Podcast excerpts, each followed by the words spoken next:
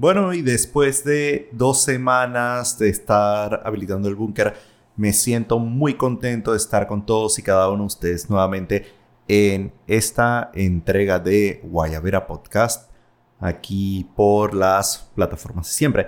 Y lo más interesante es que dos semanas parece ser bastante bueno porque podemos abarcar muchos temas de los que pasaron en estas últimas dos semanas y que podemos hablar de todos y cada uno de esos temas, pero lo más importante es que el búnker ahora sí se puede usar para hablar del podcast. En fin, vamos a empezar entonces. Tenemos un montón de temas y tenemos varias cositas, no de política precisamente, sino de sociedad y otras cosas y temas que están pasando fuera de Panamá. Pero vamos a empezar con el intro y de ahí tiramos con el primer tema.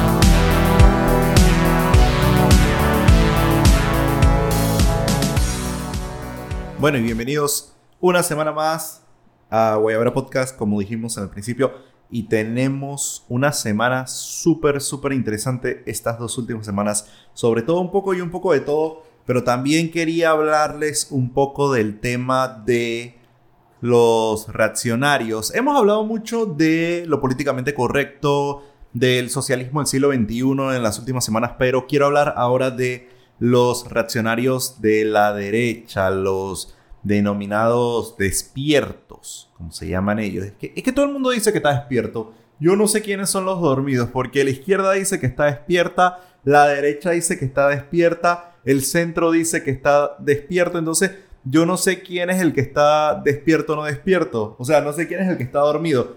Pero en la derecha hay unos personajes interesantísimos. Yo la semana pasada, bueno, hace dos semanas hablaba un poco de Agustín Laje y Nicolás Márquez que son como la parte más, los más centristas dentro del, esquema. Bueno, empecemos por, por el principio. La derecha es la...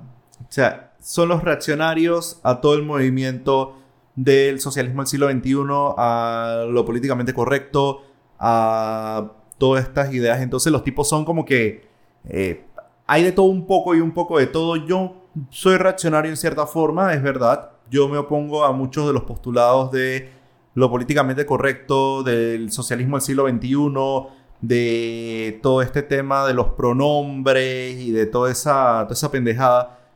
Pero en el, y en el sentido social soy mucho más tirando hacia el lado conservador. Sin embargo, económicamente mis ideas son mucho más liberales. Respeto el libre mercado, respeto la propiedad privada, respeto todo eso. Pero en el caso de los más reaccionarios hay gente que le mete pero durísimo. Y entonces se meten en esta película del rebaño, del, remanente fiel, en el caso de los cristianos sobre todo, evangélicos, ultraconservadores, católicos tradicionalistas, en cierto sentido también le meten durísimo a eso del, del remanente fiel. Y se meten en toda esta parafernalia de, ah, George Soros, Bill Gates, la vacuna.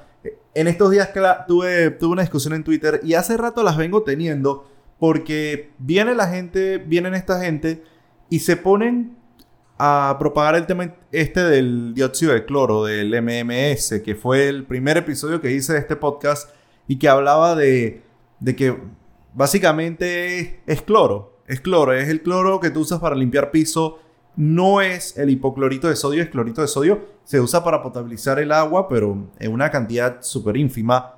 Y ellos, eh, o sea, todo el comportamiento sectario que se meten. Y es una película, porque todo el tema es con la vacuna. Y yo lo que les digo es, hay como 24 vacunas que están haciendo para eh, contra el coronavirus. De esas 24 vacunas, ¿cuántas están en la fase de, de pruebas. Creo que son tres, cuatro. Eh, los chinos tienen dos, los americanos tienen una, los británicos tienen la otra. Entonces ellos dicen, no, es que nos van a meter el microchip o el microclip, como, como escuché en otro lado. No, es que nos van a meter el microchip, el microclip. Yo dije, bueno, de las 24, ¿cuál es la que tiene el microchip y cuál no? O sea, es tan ridícula esa posición que uno se pone a pensar de que chuzo eh, todo el tema este y tú le mandas información, por ejemplo, como, como hice, que ahí estaba Gloria Grifo y había otro usuario ahí que no recuerdo, y les pongo el artículo ese de la FDA, que es gobierno de Trump, es la, la Administración de Medicamentos y Alimentos de los Estados Unidos, y los tipos son, o sea, es la gente de Trump, es, es una información que tú, si eres de derecha, si eres relativamente derecha, no debes tener problemas. O sea, tú debes hacerle caso, ¿no? O sea, pienso yo. Pero se meten en esta película tan, pero tan, tan grande y se ponen a decir, no, es que eso, eso, e, ellos lo están haciendo y están atacando a Trump porque son parte del estado profundo. Entonces me doy cuenta que hay ahí como, como una mezcolanza de cosas. O sea, tienes a... o sea, es mezcla, es mezcla de, todo un poco y un poco de todo. Eh, por un lado, le meten tipo Alex Jones, le meten tipo Paul Joseph Watson. Eh, también hay algo de religión metido en este tema de los reaccionarios. Entonces se ponen de que no, que la vacuna, que la marca de la bestia, y son libertarios. E, e, e, esa es la parte que yo todavía no trato de, no, no, capto del 100%. O sea, son libertarios en el sentido económico, pero cuando la libre empresa está desarrollando algo, ya comienzan a decir, no, no, no, no, es que eso es control social. O sea, si Bill Gates, que es un filántropo, el tipo está invirtiendo plata en el tema de la vacuna o está apoyando el tema de la vacunación, ya salen, no, no, no, no, no, es que eso, eso es el diablo, eso es el diablo, Bill Gates es el, el, demonio aquí, lo hablaba en ese tiempo con el tema de Bill Gates, y lo que decía era que el problema de ellos es que van recogiendo como un pedacito de cada cosa, ideológicamente hablando, y van creando esta película de que, ah, de que ellos no obedecen, no, o sea, están en contra de la vacunación, dice que la, vacunación tiene que ser eh, voluntaria, y lo que me llama poderosamente la atención es que todos están vacunados, o sea, a, lo que vamos. Entonces esta derecha es sorprendente, eh, apoyan a Trump, sí, no apoyan las instituciones del gobierno norteamericano como la FDA, porque dicen que la FDA eh, es el diablo, o sea que Trump es el diablo, eh, no sé, no sé, no quiero entrar en esos detalles. Pero entonces, lo curioso también es su enorme oposición también al, Papa, a Francisco. Digo, Francisco, hay, algunos issues que, que, contar. Francisco es producto de su tiempo, o sea, lo que es Francisco en sus posiciones ideológicas y teológicas, él es un hijo de su tiempo, él es producto de su tiempo, del tiempo de los 70, de los años de la implementación del Concilio Vaticano II. O sea que no es que el tipo, o sea, vamos a hablar eso después. Yo, yo creo que podemos hablar eso después. No, no, no salgamos del tema. Bueno, la cosa es que estaban con el tema de la vacuna, que si la vacuna es el diablo, que si la vacuna no es el diablo, y tomándose su cloro, y porque a todo esto ellos siguen a estos pseudocientíficos, a Andreas Kalker, que no tiene título de nada. Man compró los títulos, Dice que lleva 13 años trabajando en el, en el dióxido de cloro, pero por ahí salen unos videos que por allá por 2008, 2009 el tipo estaba trabajando y que en un motor eh, que funcionaba a base de agua, locura. Eh, había otro, bueno, Josep Pamies, que lo comenté en algún episodio anterior, eh, es un curandero, es un curandero de Barcelona. Y el tipo es eso, o sea, le gusta su, su, su yerbaterismo, o sea, su, su hierba. Pero entonces, es esa mezcolanza y entonces están despiertos, están luchando contra el nuevo orden mundial y se meten también en esta teoría del QAnon. Eh, no sé si la han escuchado de unos posts misteriosos en 4chan de un tipo que se firmaba como Q. Entonces, eh, Anon es Anon por anónimo porque todos en 4chan son Anon. Eh, Anon número tal. No, no hay nombres de usuario. Entonces el tipo publicaba como cosas así, tipo, tipo críptico, de que, ah, va a pasar esto, va a pasar lo otro, va a pasar aquí, va a pasar allá. Entonces, mucha gente se metió en la película esa de QAnon y se metió durísimo en la película de QAnon. Eh, sobre todo gente que apoya a Donald Trump, eh, los Trump supporters, que no es que diga que apoyar a Trump es malo ni o es de loco, sino que Trump es el tipo de persona que atrae a, un grupo muy variado de gente con diferentes eh, creencias. O sea, por ejemplo, ahí vemos desde moderados hasta no tan moderados. Ahora el doctor Taylor Marshall es el que maneja la parte de católicos por Trump. Eh, Interesante, interesante hasta dónde ha llegado Taylor Marshall de YouTube, ha pasado acá. Algún día vamos a hablar de esos temas, de, del catolicismo tradicional y de todo ese movimiento. Sería interesante dedicarle un par de episodios a eso. Muy bien, pero fuera de ello, lo que me llamaba también poderosamente la atención fue eh, la reciente reforma y viniendo ahora a Panamá. La reciente reforma, no es reforma al código de trabajo, sino eh, se aprobó el proyecto de ley por el cual se adoptan algunas disposiciones en materia del código de trabajo de, a efecto de la pandemia. Y una de las cosas que me llamaba poderosamente la atención era ver a Nelva Reyes y llevo como 10 años escuchando a Nelva Reyes como presidenta de la CGTP, lo dije mal, eh, no, lo dije bien, CGTP, Central General de Trabajadores de Panamá, y lo que me llamaba la atención era que Nelva Reyes es como, es del tipo de sindicalista que se va a jubilar siendo sindicalista. Nelva Reyes lleva sobre 200 años, yo me acuerdo cuando la escuchaba en KW Continente, sí, pecado, eh, confieso, me confieso pecador, yo escucho, escuchaba KW Continente en su tiempo, escuchaba KW Continente y me acuerdo que ellos tenían su espacio en el Reyes desde 2008, imagínense por allá que yo escuchaba Continente, ella estaba por ahí ya de presidenta de la CGTP, eh, hablando de sus temas y su comunismo light y toda esa, esa vaina. Pero lo que me llama poderosamente la atención es que eh, ahora todo el mundo, ay, Nueva Reyes, Nueva Reyes, bueno, ya eh, va a decir lo que tiene que decir. Y obviamente yo soy del criterio que las reformas en el marco de la pandemia son necesarias porque las condiciones para una aplicación 100% fiel del código de trabajo con todos los beneficios y conquistas que tiene los trabajadores de este país no se puede aplicar en un 100%. O sea, hay que ser realistas. Vamos a... y yo pienso que es el momento de comenzar a hablar de que se desregularice un poco más la economía. No voy a decir que el derecho laboral o que las relaciones de trabajo tienen que ser como dicen los libertarios, que los libertarios dicen que, hey, es un contrato entre dos personas privadas, así que arréglense como puedan. No, no me parece porque el, el trabajador y el empleador es una relación desigual y eso está clarísimo porque el, empleador es el que tiene el control sobre los medios de producción, mientras que el trabajador solamente dispone de su fuerza de trabajo para poder generar la plusvalía. Pero en el marco de la pandemia sí necesitamos eh, interpretar un poco más el tema laboral con un poco más de flexibilidad. Y creo que este contrato, estas reformas son positivas en ese sentido. Y me parece que es importante.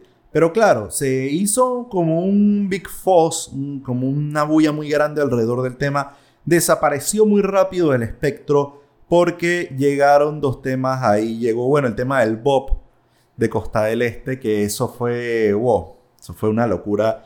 Como hablábamos del Bob y la barrera pero, o sea, yo entiendo la parte positiva, conozco a algunos de Marea Verde, entre esos a Mireille Endara, y me parece que la posición que tenía eh, Marea Verde es buena, o sea, hay que recoger la basura, pero el problema es que el Bob, si tú no recoges la basura todo el tiempo, tú estás creando un patacón, o sea, lo que tú estás sacando del río lo estás poniendo en la tierra y tú estás creando un patacón ahí. Y claro, si se lo estás poniendo a la gente de Costa Sur al lado, vas a afectarlos. Entonces tenían el problema de las decenas y veintenas y treintenas de gallotes por toda la barriada, echando sus excrementos. Y no es como decían algunos de que, ah, es que son unas aves. No, no, no, no, no, no, no, no, no. Déjense esa vaina, que eso no eran ninguna aves, eso eran carroñeros ahí parqueando que no dejaban salir. Entonces, la gente parece en su casa por el coronavirus, vives en una barriada, quieres salir a, distraerte, a despejar la mente, entonces ahora te vas a meter en esa vaina del, de, los gallotes, que no puedes salir porque si no te van a terminar echando sus excrementos en la cabeza y, y dañándote el trip. O sea, ese es el problema. Entonces no solamente la parte del bob, o sea, no era solamente el tema de los gallotes y no las aves, entre comillas, sino también todo el tema de que tienes la basura al lado de la barriada. Entonces, claro, el problema es que uno de los problemas de Panamá es que nosotros hacemos altruismo a medias. Nos gusta hacer el altruismo a medias de que, ah, ok, voy a ser altruista, voy a poner el tema ese de la barrera, pero no recojo la basura. Es como las famosas estaciones de reciclaje que las ponen en todo Panamá. Eh, y me acuerdo que en el tiempo de, del anterior alcalde de Blandón, tenían la famosa estación ahí en Betania. Y, o sea, sí, las iba a recoger Cervecería Nacional cada cierto tiempo, o las recogía el municipio. Pero siempre había un problema con la estación. O sea, tú siempre veías la estación llena de desperdicios. Y me acuerdo que yo por ahí pasaba, pasaba cada rato y me acuerdo que, Chuzo, Chuzo, tú veías eso sucio. O sea, siempre estaba sucio. Pero bueno, e, ese es el problema. O sea, tú no puedes hacer un altruismo a medias en Panamá. Tú tienes que hacer el paquete completo. Y eso es una de las cosas que yo critico con el famoso tema del Bob. Y bueno, vamos a dejarlo de este tamaño por este bloque y continuamos en el próximo bloque de Guayabera Podcast. No se muevan.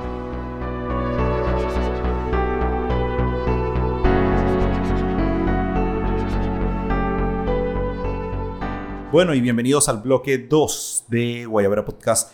Y me había quedado con el tema del Bob y el altruismo a medias porque siempre es necesario hablar de esos temas, especialmente cuando eh, vemos que caen en las manos de los medios alternativos, porque siempre, siempre pasa lo, lo mismo. O sea, en redes sociales se maneja una narrativa, en los medios de comunicación masivos se maneja otra narrativa pero muchas veces la historia no es ni una ni la otra. Y eso es lo que pasa, por ejemplo, con el tema del Bob y los medios alternativos.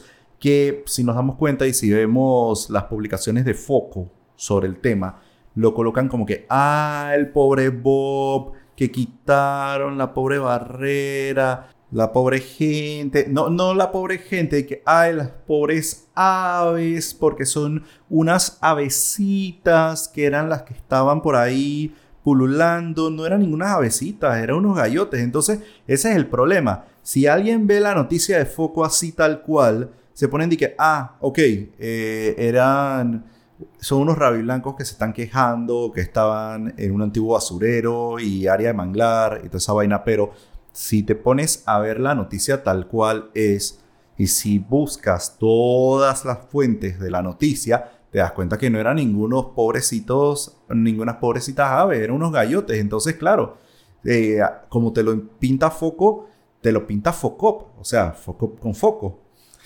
Yo creo que puedo mandar a hacer nosotros así, que Focop con foco.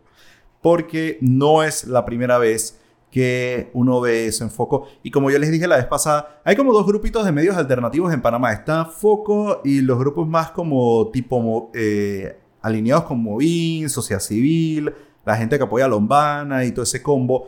Y los otros medios alternativos, que es la gente de Gobera, Masa Crítica y todo ese combos que son comunistas, son abiertamente comunistas. Entonces, me pongo a pensar que no hay ningún medio alternativo o sea, como balanceado, no hay nadie en el centro, no hay nadie en el centro derecha o en el centro centro normal. Y eso, eso es lamentable porque tú tienes que tener como balance. No puede ser que el discurso sea uno u otro. O sea, no hay una verdadera alternancia, o mejor dicho, no hay más fuentes. Y yo creo que ese es el tema, ese es uno de los principales problemas que hay en Panamá. Que, y eso lo decía en el episodio pasado, que nosotros no tenemos no hay discurso. O sea, no, es un tema... Eh, o sea, no es un tema de que la gente no hable de política, la gente habla de política. Vete al parque de los aburridos y allá vas a enterarte de todos los bochinches políticos habidos y por haber. No es un problema que a la gente no le guste la política. Al panameño le gusta la política porque si al panameño no le gustase la política, y no le gustase votar, no le gustase las campañas políticas propiamente dichas, la gente no iría. Esto sería como Colombia, que tú ves los abstencionismos en Colombia que son de que 40, 45%, 50%. Aquí nosotros en Panamá la gente va a votar y la gente históricamente vota. La gente acude a las elecciones y hay, por supuesto, una legitimidad democrática. Hay una legitimidad al proceso, una legitimidad a los candidatos, una legitimidad a todo lo que sucede ahí. Entonces te das cuenta que no es un problema de que a la gente no le gusta la política, pero yo creo más que es un problema de falta de canales.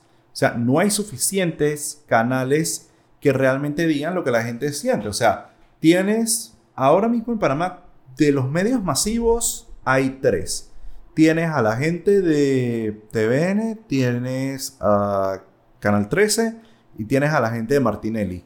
Y Alfredo Prieto, por ahí que él es como un wildcard. Él, a veces él es pro Martinelli en un gobierno, a veces es pro Varela. Eso yo lo he visto ahí con la gente de Prieto y con Plus. Creo que se llaman todavía Plus. Y en el caso de la radio, la radio es un universo un poquito más grande, pero básicamente es lo mismo. O sea, tienes Caulo Continente, tienes RPC, tienes TVN Radio, tienes TVN Radio 2, que es ahora Radio Panamá, que por cierto la compró TVN. O sea que ya, ya nos imaginamos un poco la línea editorial hacia dónde tira. Y tienes muchas emisoras que son como más pequeñas, tipo Ancon, tipo Radio Reforma, tipo... ¿Cómo es que se llama esta? La de...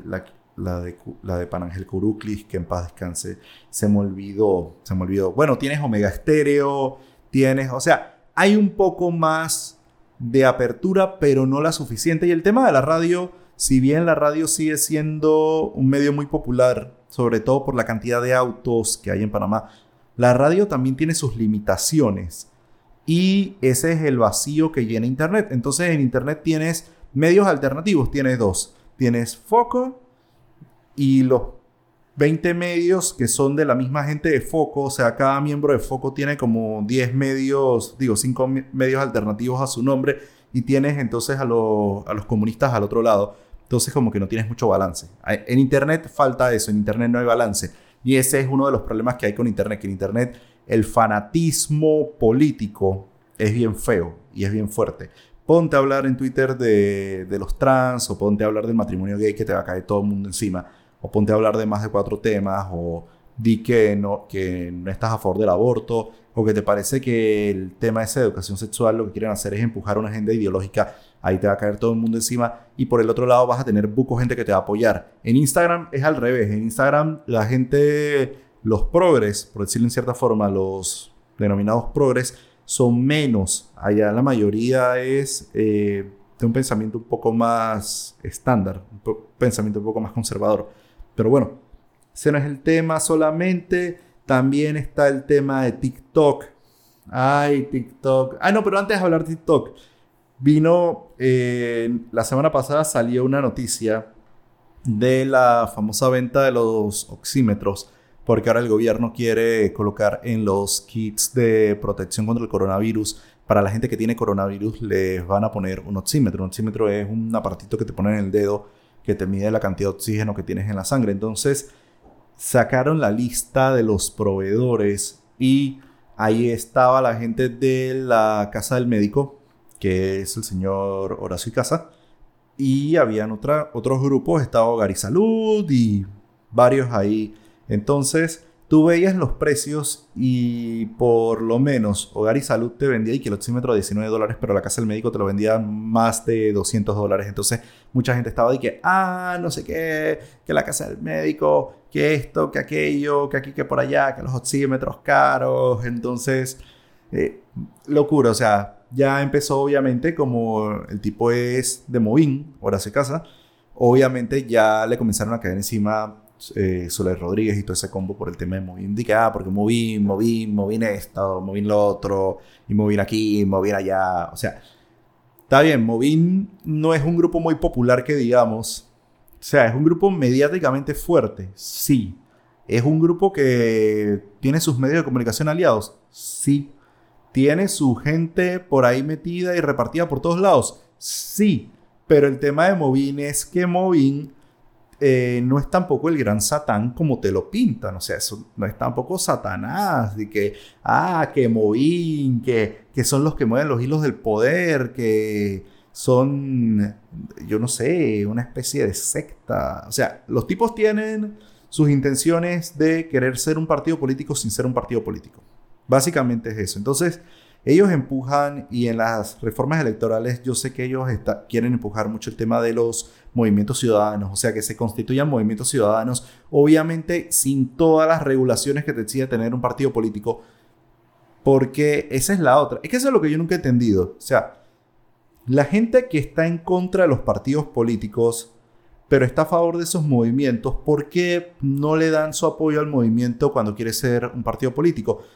Me pareció, me parece interesante. O sea, el panameño tiene ese apoyo eh, a candidatos o a personas, pero no es un apoyo eh, institucional. O sea, no es un apoyo para crear estructuras. Es un apoyo más que nada como para Básicamente como para, para la gente, o sea, eh, la gente que le dio las firmas a Lombana, la gente que le dio las firmas a Ana Matilde, si Ana Matilde o Lombana les hubiesen dicho de que vamos a crear un partido político, no hubiese sido tan fácil. Bueno, ahora Lombana está haciendo su partido político, que para mí es como... Es el Ruben Blades de ahora. Yo, y yo sospecho o intuyo que el movimiento que está creando Lombana, ese nuevo camino, ese partido político en formación va, es, como el Papagoro 2.0. Entonces tienes el otro que es el partido Martinelli y bueno, allá van. La cosa es que eh, es eso, o sea, la gente no te da un apoyo a estructuras, la gente te da, es más que nada un apoyo de que a, a, la gente. O sea, el panameño no, no es de estructurarse y eso es extraño, o sea, es bastante raro porque la democracia es una democracia representativa, es una democracia que se sostiene en los partidos políticos, no lo digo yo, lo dice la Constitución, los partidos políticos son el sostén de la democracia panameña, pero el panameño como que a los partidos propiamente dichos no les gusta, pero entonces al mismo tiempo la gente sigue perteneciendo a los partidos y se inscribe en los partidos políticos, entonces es como una serie de contradicciones sobre ese tema y me parece bastante extraño en cierto sentido que eh, tengamos como esa dicotomía. Nos gustan las elecciones, nos gusta votar, nos gustan los candidatos, pero a la hora de crear partidos políticos o de crear estructuras políticas es muy difícil. Entonces, también el otro tema es que no hay ideología, no hay tanta ideología en los partidos políticos. Creo que el que tiene más ideología, y obviamente, y esto es una apreciación muy personal, eh, pero el que me parece que todavía es el que conserva en gran medida su ideología es el PRD no me vayan a tirar piedras por eso, pero eso es una apreciación personal, me parece, y me parece que el torrijismo en cierta medida aún vive dentro del PRD, pero claro, yo creo que al torrijismo hay que comenzar a hacerle como ajustes y hay que comenzar como llevarlo al siglo XXI, hay que analizarlo, hay que analizar el torrijismo como un corpus de ideas y transpolarlas, o mejor dicho, actualizarlas al siglo XXI y eso es lo que yo creo que es, lo que sucede usualmente con los partidos políticos, porque nadie habla de la doctrina panameñista, o sea, yo muy poco escucho sobre la doctrina panameñista, eh, no hay así como libros o un cuerpo ideológico, por lo menos con el torrijismo, tú vas a la Fundación Omar Torrijos, hay obras sobre el torrijismo, hay autores que han escrito sobre el torrijismo, ahí está Juan Materno Vázquez, Chuchu Martínez, o sea, tiene gente, pero de la doctrina panameñista yo muy poco. O sea, y honestamente tú me preguntas qué es la doctrina panameñista, me parece que es un nacionalismo de derecha y ya, o sea, no le veo mayor cosa. Pero entonces, tienes eso. Y lo otro interesante también que pasó en estas dos semanas, bueno, la salida estrepitosa de Úrsula Kinner para los que no la conocen, Ursula Kinner, heredera del imperio Kinner, ella ha sido muy vocal en temas de turismo, ha sido muy vocal en redes sociales, sobre todo por su negativa a vacunarse contra el coronavirus, sospecho que contra la vacunación en general. Y ella recientemente salió de Panamá en un vuelo de estos vuelos humanitarios, uno de los últimos.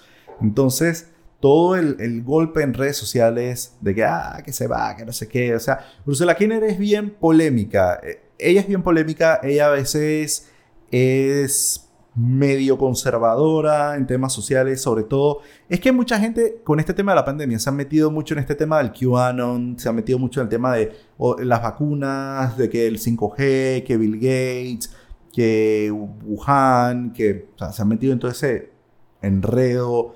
Y bueno, uno trata por lo menos, por lo menos de mi lado, yo trato de mantenerme un poquito más objetivo, o sea, más cuerdo en ese sentido.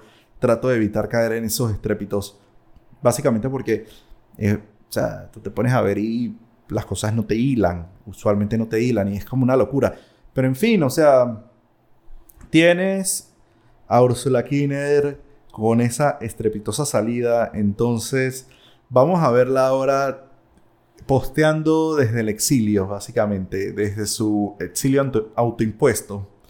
Y va a ser muy interesante a ver qué nos trae. Y obviamente le va a pegar a la cuarentena, obviamente le va a pegar a la vacuna, pero si se fue para Europa, porque es como parece ser, en Europa cuando venga la vacuna le van a trabar la vacuna. O sea que, vamos, o sea, tú solamente estás aplazando lo inevitable, porque en la Unión Europea te van a trabar la vacuna, quieras o no. Eh, aquí en Panamá te van a trabar la vacuna, quieras o no. Y en Estados Unidos te van a trabar la vacuna, quieras o no. Porque al final de cuentas, eh, eso va a ser, eso va a pasar. Nos van a tener que vacunar contra el coronavirus como quien se vacuna de, de la influenza. Asimismo, te vacunas contra la influenza todos los años. Bueno, bien, te vas a tener que vacunar contra el coronavirus todos los años. Eso es una realidad, eso es inevitable y si quieres viajar, si quieres ser una persona civilizada, decente y de su casa, vas a tener que vacunarte. O sea, no es ningún pecado, no es que te vas a morir por eso, no es como te lo pintan que es la marca de la bestia, eh, pero si tú te gusta viajar, si te gusta conocer el mundo, si te gusta irte de vacaciones, vas a tener que ponerte vacuna contra el coronavirus, eso no va a ser culpa mía, eso simplemente va a ser así y eso ya en muchos países se está perfilando de esa forma. Así que dejamos esto aquí en el bloque 2 de Guayara Podcast y vamos al último bloque que va a ser un poquito de temas internacionales y nos vamos con eso.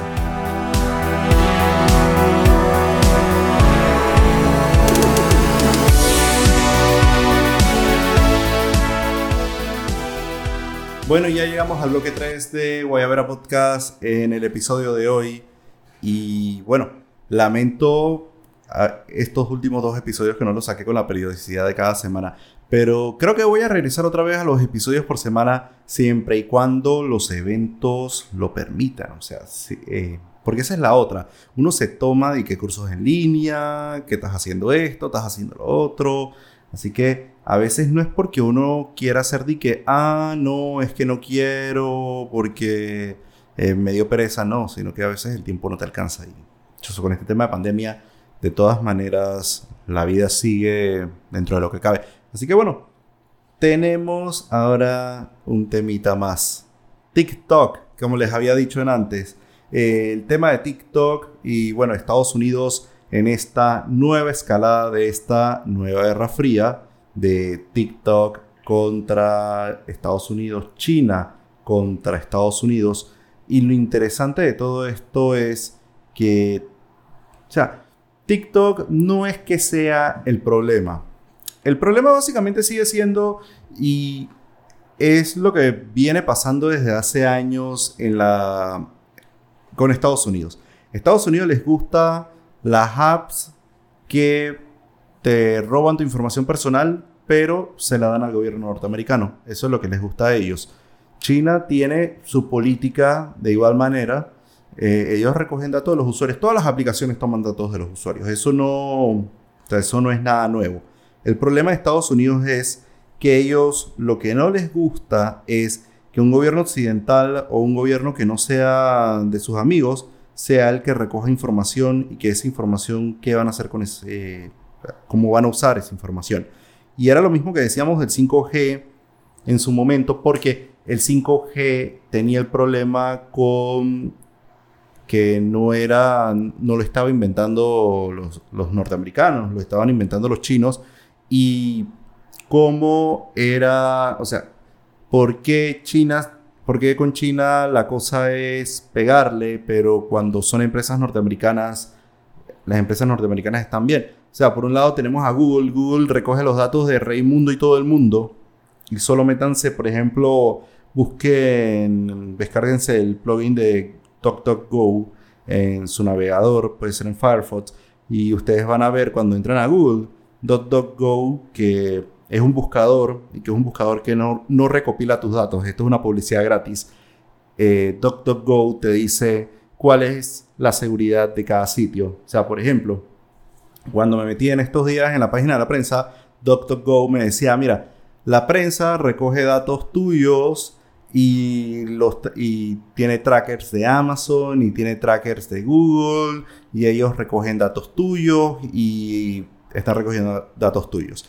La página de Google es la peor porque Google recoge datos tuyos de todo lo que tú haces y si ves Google desde el celular, recogen tu huella digital. O sea que si nos ponemos a ver, Google tiene un millón de prácticas cuestionables, sumamente cuestionables, pero nosotros no vemos al gobierno norteamericano a, los gringos diciendo, no, que Google, que Google es malo, que Google aquí, Google allá. O sea, ellos van a defender hasta la muerte a Google, pero si lo hace TikTok o lo hace WeChat, ahí entonces, ahí es malo. O sea, ese es el problema del doble rasero. Y eso es lo que se le critica desde los medios chinos a Trump, de que ahora salió con esta orden ejecutiva de decir, mira, tienes 45 días, eh, después de 45 días ya no pueden hacer negocios con TikTok, ya no pueden hacer negocios con WeChat, o sea, queriendo forzar la venta de TikTok, que parece ser que Twitter es el que finalmente la va a comprar, no va a ser Microsoft, y con el caso de WeChat no, no he escuchado nada, no he visto nada de ningún acercamiento de ningún medio o de nadie que quiera comprar a WeChat y yo no creo tampoco que Tencent se los vaya a vender. Pero entonces, Ahora con esta famosa orden ejecutiva, lo que me, preocupa un poco es que los ISP, em, las, los proveedores de Internet locales y las empresas de telefonía móvil, y estoy hablando del caso muy específico de Panamá, ahora por esa vaina se vayan a querer montar en la ola y decirte, no, es que ya no le vamos a dar eh, cobertura a WeChat, ya no le vamos a dar cobertura a TikTok, porque como eh, ya está prohibido su negocio con empresas estadounidenses, nosotros no nos vamos a meter en esa vaina. Entonces, vengan con, esa, con ese discurso genuflexo y vengan a decir, no, que, que Estados Unidos, que nosotros, que las cuentas de banco, que queremos seguir yendo a Disneylandia, nos gusta ir a la Quinta Avenida, bla, bla, bla, a Broadway, etcétera, etcétera, etcétera. Entonces vienen de nuevo con esa paja, y perdón por utilizar el término paja, pero sí vienen de nuevo con esa paja de, ay, que Estados Unidos esto, Estados Unidos lo otro, y bloquean de nuevo y entonces nos hacen una Cuba Special, como la que hacen con el tema del loco cubano usualmente, y nos quedamos sin WeChat y nos quedamos sin TikTok. Y ese doble rasero y esa hipocresía es lo alarmante. No podemos caer en ese juego, en ese discursito, y en esta diatriba esta nueva Guerra Fría, porque vamos a decirlo, es una segunda Guerra Fría, es la, es la Guerra Fría parte 2, Estados Unidos contra China, y no podemos caer en ese discursito de que, ah, que Estados Unidos es bueno, o que China es malo, o que, o al revés, o que China es bueno, o Estados Unidos es malo. O sea, cada país tiene sus pros y sus contras. Lo bueno de China, y esto sí lo puedo decir, lo bueno de China es que ellos no se la pasan metiéndose en la política exterior de otros países, no se la pasan metiéndose en las elecciones ajenas, no se la pasan metiéndose y diciéndole a todo el mundo qué es lo que tienen que hacer, como es el caso de Estados Unidos. Y ese es el problema de Estados Unidos, usualmente, que ellos se quieren meter y quieren ser la policía del mundo y decirle a todo el mundo qué es lo que tiene que hacer. O sea, en un país tienen que decirle eh, qué es lo que tienen que hacer y eso es una de las cosas que yo particularmente estoy en contra. Yo, o sea, yo sí soy un crítico del intervencionismo, así como soy crítico de la colonización cultural y soy crítico de que se utilicen organismos como la CIDH, como la Comisión Interamericana de Derechos Humanos, se utilice la OEA, se utilice Naciones Unidas para colonizar. Asimismo, soy crítico de, el, de la colonización ideológica, de la colonización política que hacen países como Estados Unidos. Y eso me parece sumamente irresponsable, sobre todo porque América Latina tiene que ser, y Panamá sobre todo, Panamá tiene que ser sumamente neutral. Panamá para mí en lo personal, Panamá tiene que ser neutral. Panamá tiene que ser neutral en su política exterior. Panamá tiene que ser full neutral en lo que haga. Panamá tiene que ser neutral en las decisiones que tome. Y eso para mí es sumamente importante. Yo pienso que eso es un no negociable en muchos sentidos. Pero entonces este tema de la nueva Guerra Fría, y ustedes van a ver que esto va a seguir avanzando y va a seguir evolucionando. El tema de TikTok, el tema de Estados Unidos contra China, ahora es TikTok. Y sobre todo TikTok porque la misma plataforma, los mismos usuarios estadounidenses están usando TikTok, sobre todo Antifa y todos estos grupos de anarquistas y comunistas radicales están utilizando están utilizando TikTok para comunicarse, así como usan Telegram. O sea, yo nunca he visto que alguien hable mal en contra de Telegram o que digan en Estados Unidos de que, hey, no puedes usar Telegram o que Telegram esté prohibido en Estados Unidos. No han llegado a ese punto, pero Telegram eh, es una plataforma, como ustedes saben, es una plataforma de mensajes instantáneos y Telegram, la ventaja con, con WhatsApp es que Telegram es cifrado y Telegram te guarda toda, o sea, Telegram no te guarda tus datos, pero sí guarda la confidencialidad de tu comunicación. Entonces, mucha gente utiliza Telegram como alternativa a WhatsApp porque temen que los espíen. Entonces, yo nunca he visto que en Telegram lo que la gente esté y que, ah, Telegram, que Telegram, que prohíban Telegram en Estados Unidos, que prohíban Telegram en, en Google Play o en el App Store de, Mac, etcétera, etcétera, etcétera. Yo no he visto todavía eso, pero con TikTok, Donald Trump y su combo ahora sí vienen y que, ah, TikTok es malo, TikTok no sé qué, TikTok aquí, TikTok allá. Entonces, ese es el tema, o sea, no, la, la hipocresía, que es básicamente eso, y vamos a ver que esta nueva guerra fría va a seguir con el tema de meterse China con Estados Unidos o Estados Unidos con China en diferentes campos. China, por un lado, lo que quiere es llegar al mercado occidental y está, está tratando de buscar la forma de hacerlo. Lo está intentando y está buscando canales alternativos, está buscando cómo hacerlo. Yo no sé si China al final va a ser eh, una guerra mediática como lo hace Rusia con RT yo no sé si CGTN, que es con el RT chino, para decirlo en cierta forma, se va a convertir también en una plataforma fuertemente anti-Trump, anti-Estados Unidos, no sé. No lo creo, es más, yo no creo que China sea de que, o sea, es mi punto de vista, yo no creo que China sea, o el gobierno chino esté pensando en una política así como que anti-imperialista, de, ah, que Estados Unidos es malo. No, o sea, a ellos les gusta negociar con Estados Unidos, les gusta comerciar con Estados Unidos. El problema es que a ellos no les gusta la administración Trump porque Trump es sumamente nacionalista en el sentido económico. Entonces el tipo, obviamente, cuando él te habla del nacionalismo y utiliza mucho estas figuras del Kung Flu o el China Virus o todo ese tema, obviamente a los chinos eso les incomoda, les incomoda de sobremanera. Pero ellos no son del pensamiento que Trump es un idiota o que Trump es un imbécil. O sea, el público chino en general ve a Trump y saben que el tipo es inteligente, pero que el tipo, obviamente, él tiene su agenda nacionalista, chauvinista, si lo quieren llamar de ese punto de vista. Y a ellos lo que no les gusta es cuando el tipo dice Kung Flu o China Virus, respecto al tema del coronavirus. Y por el otro lado, el gobierno chino lo que quiere mantener es el canal comercial abierto con Estados Unidos, debido a que Estados Unidos es un país altamente consumista.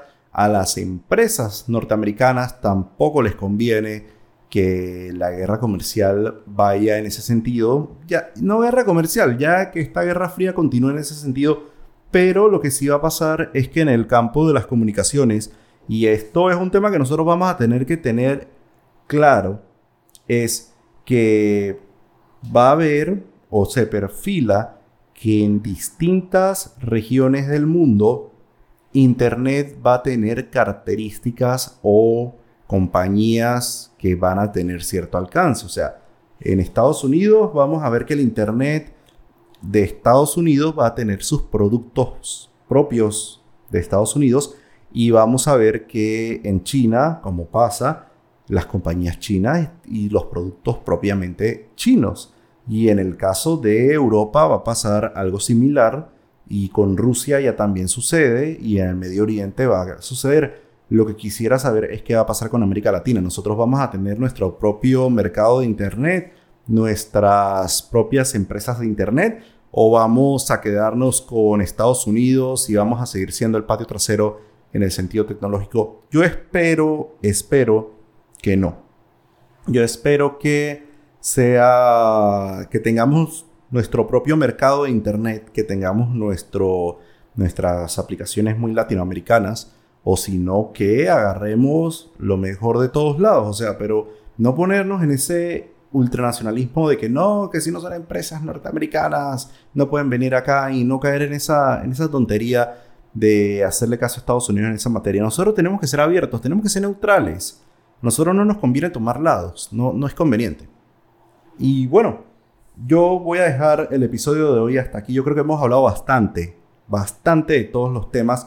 Ha sido un placer estar con todos y cada uno de ustedes. La canción que puse se llama Unity y es de un artista de synthwave llamado Morning. Así que creo que me la voy a quedar como tema para los próximos episodios. Me gusta, me gusta cómo se oye. Así que nos oímos en el próximo episodio. Recuerden suscribirse a nuestras redes sociales. Estamos en Instagram como Guayabera Podcast. Mi Instagram y mi Twitter, arroba la Vigil. Eh, estamos en todas las plataformas, estamos en Spotify, en podcasts de Google, en podcasts de Apple, estamos en anchor.fm, estamos en Publiccast, etcétera, etcétera, etcétera. Nos oímos entonces la próxima semana. Saludos a todos y feliz semana.